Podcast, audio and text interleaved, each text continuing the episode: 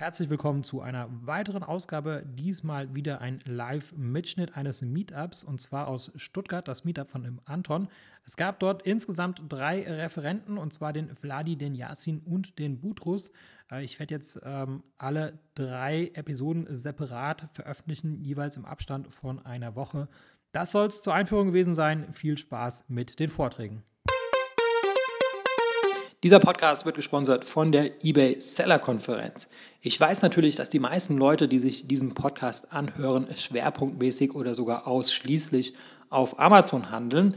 Aber gerade deswegen kann ich diese Konferenz dir empfehlen, denn Diversifikation und Emanzipation von Amazon, das sind strategisch wichtige Überlegungen für dein Business. Und wenn du dich dafür interessierst, dann kann ich dir nur empfehlen, die eBay Seller Konferenz zu besuchen. Ich selbst werde natürlich auch da sein und äh, vielleicht werden wir sogar die Möglichkeit haben, uns dort einmal persönlich kennenzulernen. Hallo und herzlich willkommen zum Kapitalismus.io Podcast von Timo. Mein Name ist Anton und ich bin einer der Gründer von SpaceGods.io. SpaceGods ist ein Startup, welches Händler, Hersteller und Amazon FBA Unternehmen dabei unterstützt, ihre Produkte international zu verkaufen bzw. ihr Business zu automatisieren. Wer also das paneuropäische Netzwerk nutzen möchte, ohne sich dabei selbst den ganzen steuerlichen Geschichten hinzugeben, der soll sich sehr gerne bei uns melden, spacecodes.io. Und jetzt wünsche ich viel Spaß mit den Vorträgen. Für Leute, für die Leute, die mich nicht kennen, ich heiße Butrus, nicht Brutus, wie viele sagen. Das ist der, die arabische Übersetzung von Peter, komme ursprünglich aus Palästina, Bethlehem. Und äh, fangen wir mal kurz an, was ich euch so erzählen würde, ähm, wie das Ganze angefangen hat mit meinem alten Unternehmen. Und ähm, ich würde euch einen Tipp halt geben heute als Erfolgsfaktor, aber viel auch auf Fehler angehen nicht große Fehler, große Fehler, aber auch kleine Fehler, die ich heute mal auf den Weg geben möchte und einfach kurz über die Marketing-Tools und Möglichkeiten auf Amazon, die es heute gibt, einfach um auf Amazon erfolgreich zu sein. Im Anschluss wird der Jasen euch einige Hacks zeigen, mit ihr, äh, mit denen ihr sofort Umsatz, sage ich mal, Steigerung haben könnt. Ähm, wie gesagt, ich kam einfach aus Palästina nach Deutschland, wollte meine Freunde unterstützen, habe solche Schnitzereien auf den Weihnachtsmärkten verkauft und hatte Pech, das war einfach kalt. Ich hatte da minus 16 Grad in dem Jahr, wo ich das gemacht habe und äh, da hat ein Kollege gesagt, verkauf das doch auf eBay. Habe ich das auf eBay eingestellt und habe festgestellt, dass das auf eBay wirklich besser geht, dass man an einem Wochenende 1000 Euro macht, auf dem Weihnachtsmarkt 400 Euro und dafür hat man sich den Arsch abgefroren. So, da habe ich schon direkt einfach festgestellt, Ziel verfolgen, E-Commerce ist die Welt, die ich verfolgen möchte. Und ähm, ich kam ja aus Drittland, das heißt, ich dürfte ja keine Gewerbe anmelden. Da müsste ich einen Kollegen mit rein ins Boot holen, der mit mir studiert hat. Da hatten wir einfach so, so sah unsere WG aus. Und was war unsere Geschäftsidee? Artikel kaufen wie Armbanduhren für 2, 3 Euro, verkaufen für 39 Euro. Das war eine gute Margin. Ich habe auch geschaut, dass man auch hier in Deutschland im Großhandel etc. kaufen will, aber diese Margin hatten mir einfach nicht geschmeckt. Einkaufspreis 10 Euro, Verkaufspreis 15 Euro. Da, da habe ich gedacht, das schmeckt nicht. Und da hatte ich den Kollegen kennengelernt, habe ihn gefragt, hier würdest du mit mir nach China fliegen, dass wir direkt eigene Marken sourcen. Schon 2007 habe ich meine eigene Marke da kreiert und die auf äh, eBay und Amazon verkauft. So, wir haben uns einfach weiterentwickelt, das erste Büro genommen. Ähm, sogar waren wir eins der Dienstleister, die der eBay-Templates angeboten hat. Hier sieht man den Yasser. Äh, er hat das, den Vertrieb mit mir aufgebaut und ähm, das Ganze ist weiterhin gewachsen. Das heißt, wir sind von einem Büro zum nächsten Büro. Ähm, und Chaos ohne Ende höchste Paketzahl auf kleinste Quadratmeter. Hier zum Beispiel Aktion, eBay Wow Aktionen mitgemacht, Amazon äh, Deals mitgemacht. Ähm, ganz viele Schritte. Und man hat ja gesehen, in diesem Chaos konnte man keine, keine Ordnung bekommen. Und daher musste eine große Halle her. Und die erste Frage lautete immer, kriegt man so eine Halle voll? Das war die Frage, die mir mein Kollege August gestellt hat. Ein paar Monate später sah das so aus. Ähm, von dieser Halle hatten wir am Tag bis zu 12.000 Pakete an einem Tag rausgeschickt, 6.000 oder 5.000 bis 6.000 äh, im Schnitt am Tag von Montag bis Freitag versendet und 72 Mitarbeiter beschäftigt. Wir hatten hier 6.000 verschiedene Artikel gelagert und 18 Nationen beschäftigt. So, ähm, Jetzt kommen wir mal auf die Umsatzentwicklung. 2006 angefangen. Ziel war ja 60.000 für zwei kleine Studenten. Ähm, das war ja Traum. Wir haben das direkt übertroffen mit 130. Äh, 2016 lagen wir bei 15 Millionen. Und ähm, dann kam das, Jahr, das Jahr 2016 obendrauf. Und wir haben allein im Dezember, sieht man hier 2016 1,8 Millionen, äh, Gesamtumsatz von 20 Millionen. Wir waren eins der Top-Seller in Deutschland auf Amazon. Und äh, wir hatten ja nebenbei noch in Frankreich, Italien. Das heißt, das ist die Folie nur für Amazon Deutschland. Und ähm, jetzt kommen aber Erkenntnisse was so alles an Kostenstruktur, also diese Folie habe ich nirgendwo gezeigt, zeige ich euch mal heute auf so einem Meetup, weil die nicht fotografiert wird und zwar einfach, welche Kostenstrukturen wir mal hatten. Ja? Das heißt, wenn ich das jetzt alles kalkuliere und wie ich das heute anders machen würde. Das heißt, wir haben ja die Verkauftexte selbst geschrieben. Ja? Da hatte ich einfach hier die Kosten aufgeschrieben, das sind 8K. Äh, wir haben Webdesigner, Fotografen, Fotostudio eigen aufgebaut. Ähm, das ist halt die Frage an euch, muss man alles selbst machen oder kann man das outsourcen? Ja? Und äh, Programmierer, Analytiker, wir haben ja ein eigenes ERP-System, das ist ähnlich vergleichbar zu GTL, Afterbuy, Plenty und die ganzen Tool-Anbieter. Wo wir angefangen haben, es gab nichts auf dem Markt. Das hat Sinn, sowas zu machen, aber heute betrachtet äh, würde ich sagen, lieber nimmt man eine Standardsoftware, die man bedienen kann mit kleinen Kosten, einfach statt das Rad neu zu drehen. Ähm, eigene Buchhaltung gemacht, sogar SAP bestellt, eine Riesensoftware, die ganz viel Geld kostet und nicht nur, nicht nur die Kosten von dem Apparat, sondern auch die Mitarbeiter, die die Software bedienen müssen. Ja, das heißt, wir hatten am Anfang eine Aushilfe, am Ende hatten wir einige Mitarbeiter. Dann die eigene Logistik. Muss man eigene Logistik haben? Heute gibt es auch jede Menge Fulfiller. Kundenservice, auch einige Mitarbeiter und weitere Mitarbeiter für Verwaltung etc. Und da kommt man auf solche Kosten. Natürlich klingt das böse, aber wenn man ja 1,8 Millionen oder 2 Millionen Umsatz im Monat hat, ist ja kein Problem. Ähm, wie gesagt, wir haben ja viele Sachen richtig gemacht und auch einige Sachen falsch gemacht. Und ähm, was waren richtige Sachen? Wir haben uns einfach immer auf eine Sache fokussiert. Ich war eher, der Jasen sagte immer, ja, probieren wir mal eBay. Ich war Feind von eBay, weil es einfach 2009 nicht mehr funktioniert hatte. Das heißt, ich habe mich auf Amazon fokussiert, weil einfach, wir haben da eine Stunde investiert in Amazon, da kamen 20.000 Euro raus. Da hatten wir zwei Tage, drei Tage bei eBay investiert und kamen keine 500 Euro raus, weil einfach der Markt zu voll war. Ja? Und... Ähm, wir haben viele Deals mitgemacht. Wir waren ja der erste Händler in Deutschland, der überhaupt Prime durch Händler mitentwickelt hat.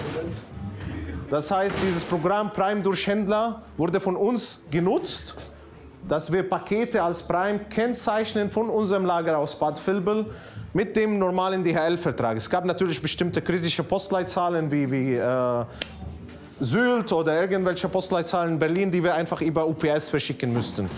Ähm, was sind aber Sachen, die falsch gelaufen sind, habe ich ja auch kurz erwähnt. Eigene ERP, wie gesagt, würde ich heute nicht angehen, weil was ist dein was ist deine Stärke als Händler? Du bist ja Verkäufer.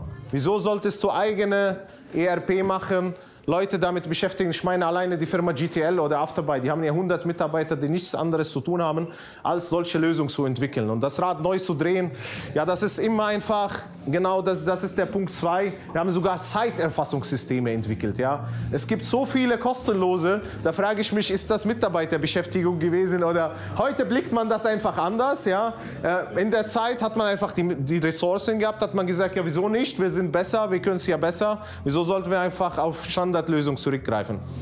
Ähm, dann noch eine Sache, die ich einfach, äh, manchmal finde ich viele Leute, die zurückhalten zum Thema feste Büros.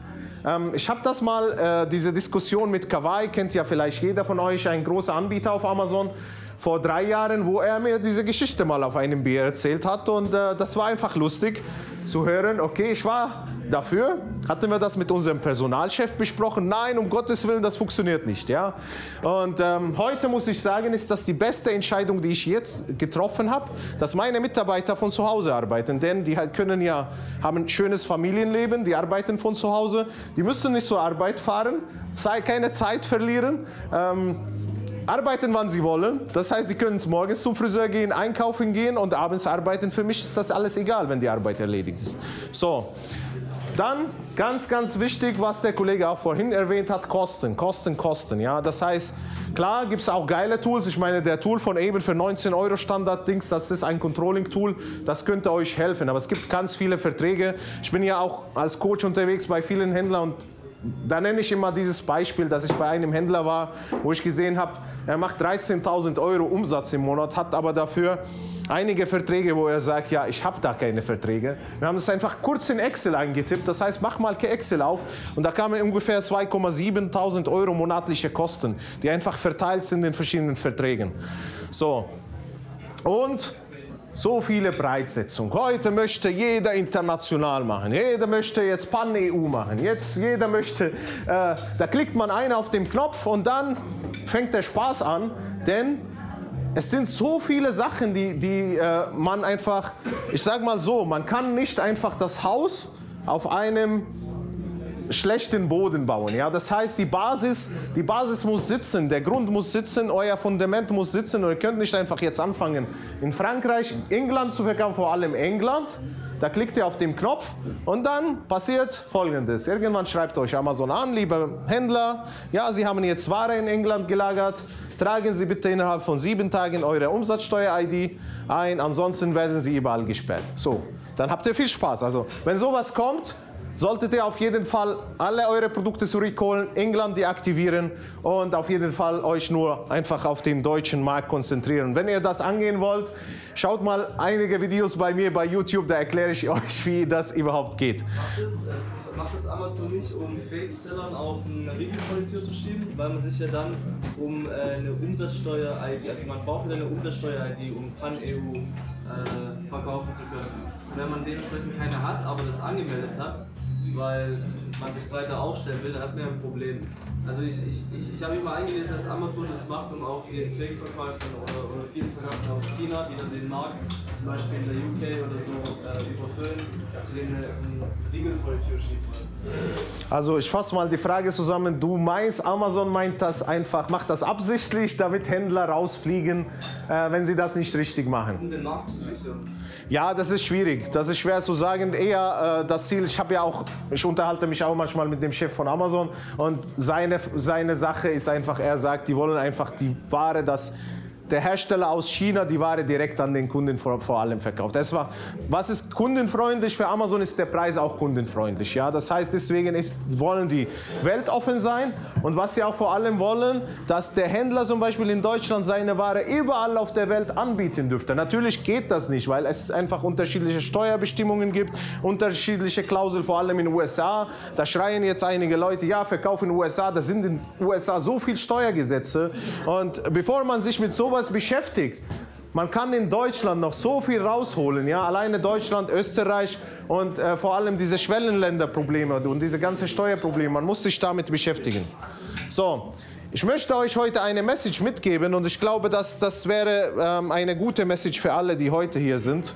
Und zwar, ich sehe es ja immer wieder, wo ich ja unterwegs bin bei einigen Händlern, 1 mal 100. Ein Händler möchte 100 Euro mit einem, mit einem Shot verdienen. So, was, was meine ich damit? Er möchte 100 Euro pro Produkt oder pro Verkauf. Das, die 100 könnte ja auch so machen, 5 Euro, 10 Euro, 50 Euro. Ein Chinese sagt, ich möchte 100 Mal 1 Euro verdienen. So, und jetzt, damit die Message mal ankommt, kommen wir mal zu einer anderen Folie. Und dann sieht das nämlich so aus, wenn man Onlinehandel betreibt. Derjenige, der gesagt hat, ich mache mit einem Produkt 100 Euro, es kann sein, dass Amazon kommt und sagt, ja, deine Asen, du hast jetzt Fahrradlampe verkauft, mittlerweile kannst du nicht Fahrradlampen einfach da zulassen auf Amazon, wenn du keine bestimmten Papiere hast. Oder du hast irgendwelche Öle verkauft für E-Zigaretten, die von heute auf morgen auch verboten sind, dann stehst du blöd da. So.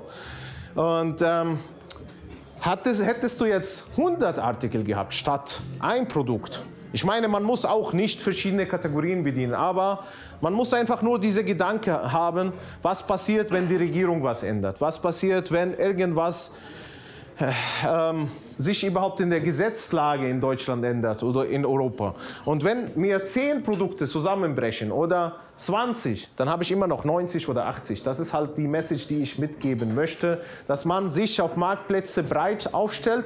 Es ist nicht nur produktbezogen. Das heißt, viele Händler konzentrieren sich jetzt nur auf Amazon ähm, bauen sich dann einen Kostenapparat. Ich meine, wenn man das nebenbei macht, One-Man-Show ist das mit Amazon auch geil. Zwei, drei Mitarbeiter auch gut. Aber man kann jetzt nebenbei auch auf eBay verkaufen, andere Plattformen testen, zum Beispiel eigenen Shop. Ist schwierig, gebe ich zu. Aber das ist halt nachhaltiger, dass man mehrere Schienen angeht. Vor allem die zwei Plattformen, also Amazon und eBay sollte man auf jeden Fall haben und irgendwann vielleicht Adressen sammeln, um eigenen Online-Shop zu betreiben. So. Jetzt komme ich auf die Erfolgsfaktoren von kleinen Händlern. Ähm, wie kleine Händler schaffen, manchmal tatsächlich auch große Konzerne zu schlagen. Das heißt, nicht weil viele sagen, ist das eigentlich zu spät auf Amazon zu verkaufen? Habe ich überhaupt Chance auf Amazon zu verkaufen? Und ich beweise immer wieder auf Konferenzen, zum Beispiel habe ich ja auf der letzten Amazon Seller Konferenz bewiesen, dass ein kleiner Chinese mit seiner Klobürste 8000 Euro produziert und ein Riesenhersteller wie Ikea nicht schafft, 32 Euro mit so einem Artikel zu machen. Und wie das funktioniert, ist einfach durch äh, Private Labeling, das heißt, als kleiner Private Label habe ich hier eine Brand und durch die Brand habe ich eine Storytelling, das heißt, ich habe eine Geschichte zu meiner Marke. Und durch die Storytelling habe ich eine Art Personalisierung. Das heißt Personalisierung durch bestimmte Zielgruppe äh, oder bestimmte Kundeninteressen, äh, die ich da bediene. Und dann durch die Storytelling und Personalisierung entsteht eine Brand Loyalty. Und um die Brand Loyalty, das ist im Endeffekt, was ist Brand Loyalty auf Deutsch übersetzt? Das ist halt das Vertrauen oder das, das, ähm, ähm, die Lo Loyalität der Kundschaft. Um die zu steigern, habe ich zwei Möglichkeiten. Entweder greife ich auf die internen Amazon-Services, die Möglichkeiten von Amazon. Die sind ja zum Teil auch kostenlos, zum Beispiel A Plus ist kostenlos, die Brandstores, die Markenstores sind kostenlos. Ähm, dann habe ich ja die Blitzangebote, könnte ich nutzen, um Artikel abzuverkaufen, Werbeaktionen, um mehrere Artikel gleichzeitig zu bewerben. Das sind alles kostenlose Möglichkeiten. Und die Prime Deals Event, die sind leider dieses Jahr explodiert vom Preis her. Zum Teil 70 Euro wollen die ja haben pro Deal, aber hat sich auf jeden Fall gelohnt. Da sagen viele, es lohnt sich nicht. Also ich, äh, ich habe, um ehrlich zu sein, Rekordumsätze durch diese Prime-Deals. Dann gibt es da die gesponserten Produkte. Was sind die gesponserten Produkte? Ich kann von heute auf morgen, das heißt, ich habe heute einen Artikel eingestellt und durch gesponserte Produkte sage ich, ich bin bereit, Geld zu bezahlen, damit meine Fernbedienung unter dem Begriff Fernbedienung gefunden wird. Dann bekomme ich auf Seite 1 der ersten Suchergebnisse. Und ähm, das gleiche für Headline Search und das ist eher für Vendoren, Produktdisplay Ads. Das wird jetzt reingeschmolzen quasi in Seller Zentral, dass man das auch mit den normalen PPC macht. Und jetzt kommen wir auf die zweite Sparte, was einfach viele vergessen. Das heißt, viele machen nur das und viele vergessen das. Das sind diese externe Traffic-Möglichkeiten. Jetzt fragen sich viele Händler, wie mache ich überhaupt externen Traffic? Ja, es gibt zum Beispiel, wenn ich in Google angebe, ich habe ja bestimmte Artikel, ich verkaufe jetzt Fernbedienung, da könnte ich ja suchen, einfach in Google Fernbedienung, Test oder irgendwas und da könnte ich halt mit diesen Blogbetreiber mal kommunizieren, ob die bereit wären, mein Produkt da zu listen. Das ist Punkt Nummer eins. Dann gibt es Preisvergleiche, ähm, Social-Netzwerke, das heißt, Print äh, äh, da gibt es da diese Seite Instagram, Printerset, äh, Pinterest, sorry, Pinterest, Suchmaschinen. Ähm, einfach schauen, wo es Ergebnisse überhaupt gibt und da platzieren die Produkte. Das heißt, die ersten Ergebnisse in den Suchmaschinen, einfach die Seiten durchscrollen. Das, da gibt es keine Pauschalregelung, welche Seiten interessant sind, dass ich meine Produkte platziere. So, und dadurch, dass die kleinen Seller kein Lager haben, sondern alles bei Amazon gelagert haben, haben die automatisch das Prime-Logo. Noch ein geiles Ding, die bekommen keine negative Bewertung, weil Amazon für den Service haftet. Das heißt, Händlerbewertungen werden ja automatisch zum Teil gelöscht oder man beantragt die zur Löschung und Amazon entfernt sie. Dann wenn man das nicht selbst macht, quasi über FB, hat man die Möglichkeit, über Prime durch Händler auch das Ganze anzugehen. Wiederholt man den Kreis, Das heißt, man kümmert sich tatsächlich um seine Listing, kümmert sich darum, dass alles perfekt läuft, hat man geile Verkäufe. Und das größte Problem ist von den großen Konzernen, dass sie Tausenden von Artikeln haben und nicht die Zeit sich nehmen, diesen Kreis komplett durchzugehen und die Produkte kontinuierlich zu verbessern. Deswegen gehen ihre Produkte runter. Und das ist der Grund, weswegen kleine Seller die Möglichkeit haben, bessere Platzierungen in den Suchmaschinen oder bei Amazon da zu haben. So, jetzt kommen wir mal zu einer Folie. Genau, das ist, falls ihr Fragen habt, könnt ihr gerne auf mich zurückkommen. Oh, ich wollte euch noch eine Folie, die ist leider geschnitten. Aber wir haben hier eine geile Facebook-Community aufgebaut. Unter Amazon Seller System FB könnt ihr gerne reingehen. Ähm, die ist kostenlos, da tauschen wir viele Informationen, auch ähm, rund um das Thema Amazon. Und ähm, ich habe weiterhin einen Kurs am Start. Das ist, was, was ist der Sinn von diesem Kurs? Im Endeffekt bin ich auch bei vielen Konzernen unterwegs, das heißt Konzernen mit tausenden Mitarbeitern.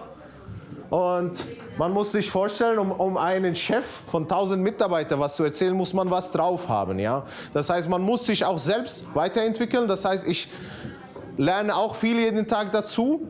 Ich ähm, kaufe mir auch teure Kurse in Amerika. Ich bin auch öfters auf Konferenzen und lerne jeden Tag was dazu, weil das Thema Amazon ändert sich. Und das größte Problem halt für die großen Konzerne ist, wie, wie überhaupt, wie kann ich eine ähm, Strategie entwickeln, um auf Amazon zu verkaufen, ohne einfach meine Märkte oder mein, den normalen Handel kaputt zu machen.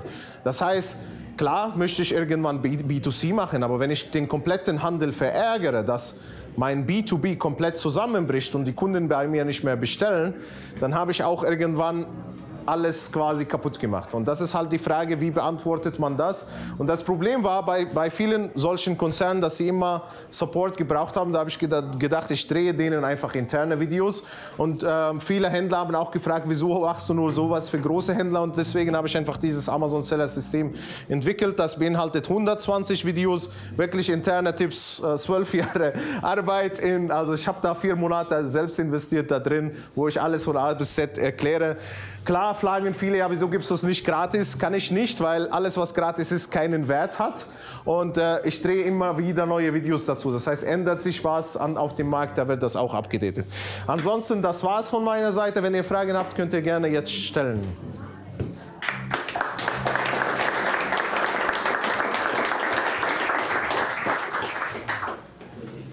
Was waren jetzt genau die Hauptgründe, wieso du von 17 Millionen ähm, pleite gegangen bist? Das ist ja Art, den Umsatz eigentlich. Klar, das habe ich nicht erwähnt, weil ich das immer wieder auf Konferenzen erwähne, aber ähm, ich fasse das mal kurz zusammen.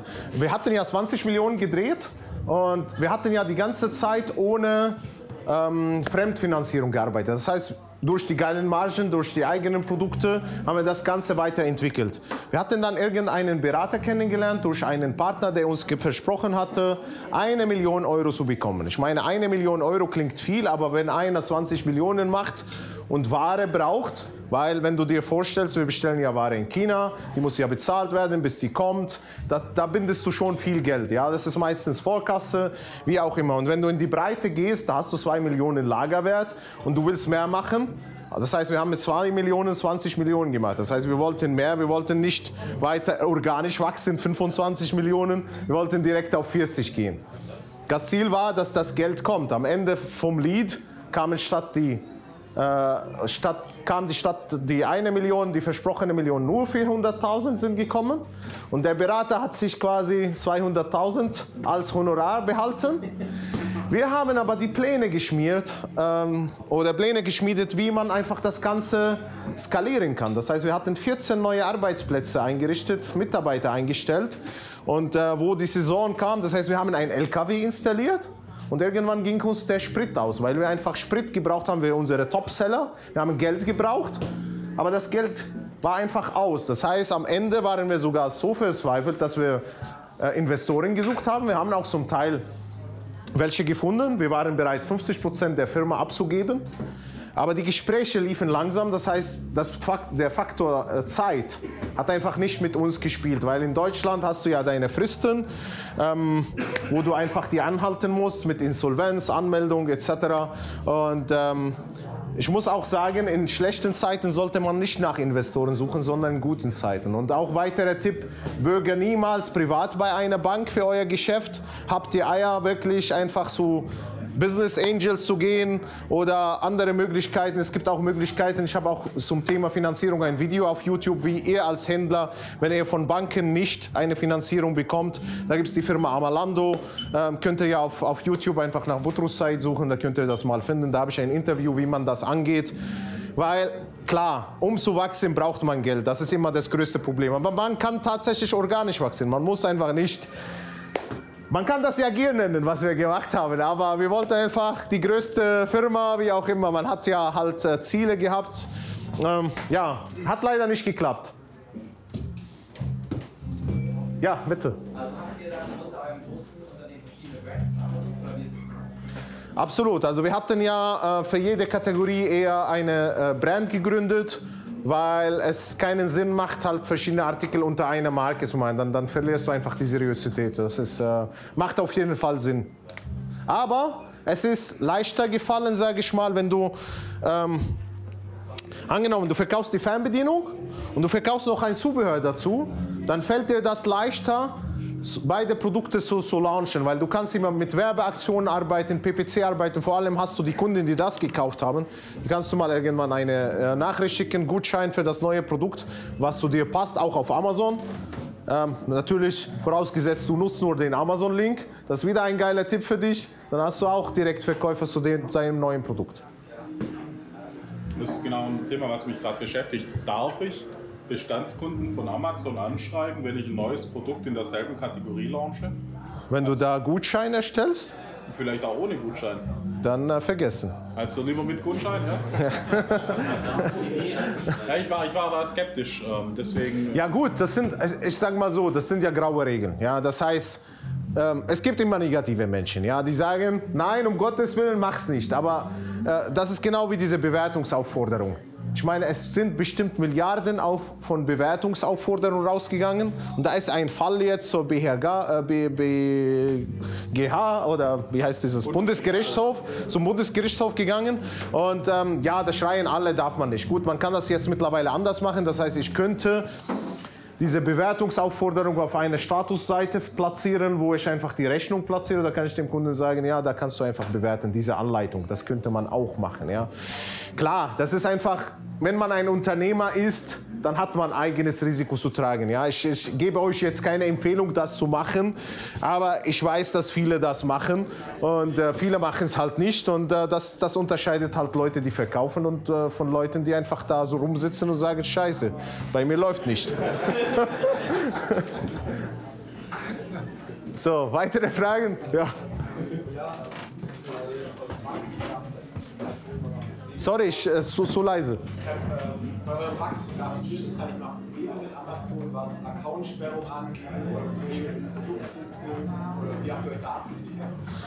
Ähm, Account-Sperrungen, damit haben wir ja die geilste Erfahrung. Mittlerweile bin ich ja bekannt als derjenige, der die Accounts entsperrt. Da bekomme ich jeden Tag ein, zwei Anfragen.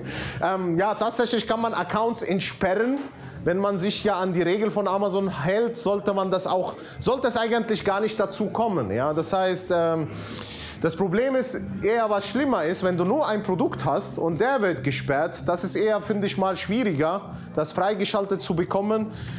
Es dauert vor allem Zeit. Das heißt, wenn du nur davon lebst, kannst du irgendwann broken gehen. Und das ist halt diese Regel, die ich ja definiert habe. 1 mal 100 mal 100 mal 1. Aber äh, ich meine, Markenrechtverletzungen könnten vorkommen. Es gibt viele Probleme, die einfach Amazon bekannt sind. Solange du nicht den gleichen Fehler dreimal wiederholst, und dann äh, mir sagst, hier, äh, ich möchte Plan of Action schreiben und dann frage ich dich, ja, möchtest du tats tatsächlich diesen Artikel nicht mehr verkaufen? Ja, kurzfristig ja, aber langfristig würde ich das doch wieder einstellen. Dann bist du mit dir selbst nicht ehrlich, dann funktioniert das auch nicht, weil Amazon ist auch nicht blöd, ja, die wissen doch, was, was los ist. Von daher sollte man einfach solche Plattformen nicht verarschen, weil die haben auch ihre Regeln. Wieso sind, ist Amazon da, wo die sind, weil die einfach Vertrauen der Kunden haben. Amazon funktioniert, das heißt, die Kunden wissen, wenn es nicht funktioniert, bekomme ich mein Geld zurück. Ja? Und im Straßenverkehrsordnung kannst du 60 fahren. Wenn du nicht erwischt wirst, dann äh, hast du Glück. Bei Amazon kannst du nicht mal 55 fahren. Es ist halt so, die Regel ist 50 und das, da musst, musst du dich dran halten. Nee, habe ich verstanden. Mir ging es nur darum, ob ihr dann quasi irgendwie so einen Backup-Account hattet. Ähm, Backup-Account gibt es auch die Möglichkeit, sage ich mal, sowas zu machen. Ja, äh, ist nicht bekannt in Deutschland, aber ähm, ja, das ist eher so, so ein komplexer Fall. Das ist halt für Marken. Sowas können wir auch, da kannst du mich gerne mal anschreiben, könnten wir mal sowas angehen, ja. Ist es so, wenn man einen zweiten Account hat, das habe ich schon mal gehört, dass Amazon die IP dann auch rauslesen kann, dass es auch gefährlich ist. Also in der Regel sollte man keinen zweiten Account haben. Das ist verboten. Ja. Wenn man das macht, dann sollte man eine Genehmigung von Amazon einholen. Da gibt es ja bestimmte Gründe. Wenn ich zweiten Account habe äh, und die Begründung habe, dann brauche ich mir keine Sorgen machen natürlich. Und was ist der Sinn dahinter? Also es gibt ja eine ASIN auf Amazon und wenn, wenn sich fünf Händler dran hängen und die, Markt, die Buybox aufgeteilt wird, dann sagt Amazon ja. Dann hat der Händler mit zwei Accounts die Chance, die Buybox mehr zu gewinnen und das ist nicht fair. Von daher ist das halt untersagt. Ich meinte ähm, zwei Accounts unter zwei verschiedenen Personen, Ja. aber von der gleichen, vom gleichen PC aus. Vom gleichen PC aus ist das auch manchmal gefährlich. Ja. Äh, ja, gibt es dafür geile Software, heißt VPN Express zum Beispiel, kann ich dir mal einen Tipp geben. Äh, kostet Geld, aber äh, spart dir ganz viele Nerven, wenn du sowas angehst. Aber wird nicht halt gerne gesehen von Amazon. Wenn du sowas machst, dann musst du dir schon einen Vertrag oder einen Plan haben äh, in der Schublade, dass das im Falle der Fälle quasi da bei Amazon eingereicht wird. So, ähm, ich würde sagen, wir können uns gleich im Anschluss einfach, äh, ihr könnt mich ja hier gleich sehen. Ich will noch kurz den nächsten Gast ankündigen, habe ich leider vergessen. In der, in, der, in der Zeit von zwölf Jahren hat man natürlich auch nicht gute Sachen gekauft. Das heißt, es hat ja funktioniert, man hat ja gesehen. Ähm, ich würde behaupten, ich war sogar erfolgreich als Einkäufer, weil meine Quote bei 60 Prozent liegt. Ja, heute sagt man, ein Einkäufer, äh, der 40 Prozent Erfolgsquote hat, ist auch gut. Das heißt, man kauft 10 Produkte, äh, vier funktionieren, sechs nicht. Ähm, dann ist das gut. Bei mir war das fast bei sechs, hat es funktioniert. Und das Blöde ist, der Jasen war leider, äh, der Vertriebsleiter musste sich mit dem Mist beschäftigen, was nicht gut gelaufen ist. Und äh, da hat der geile Hacks auch zum Teil geil entwickelt, ähm, die er euch heute mit ähm, quasi die, ich, äh, die er euch heute quasi ähm, shared oder vorstellt, damit ihr davon profitiert. Ansonsten danke.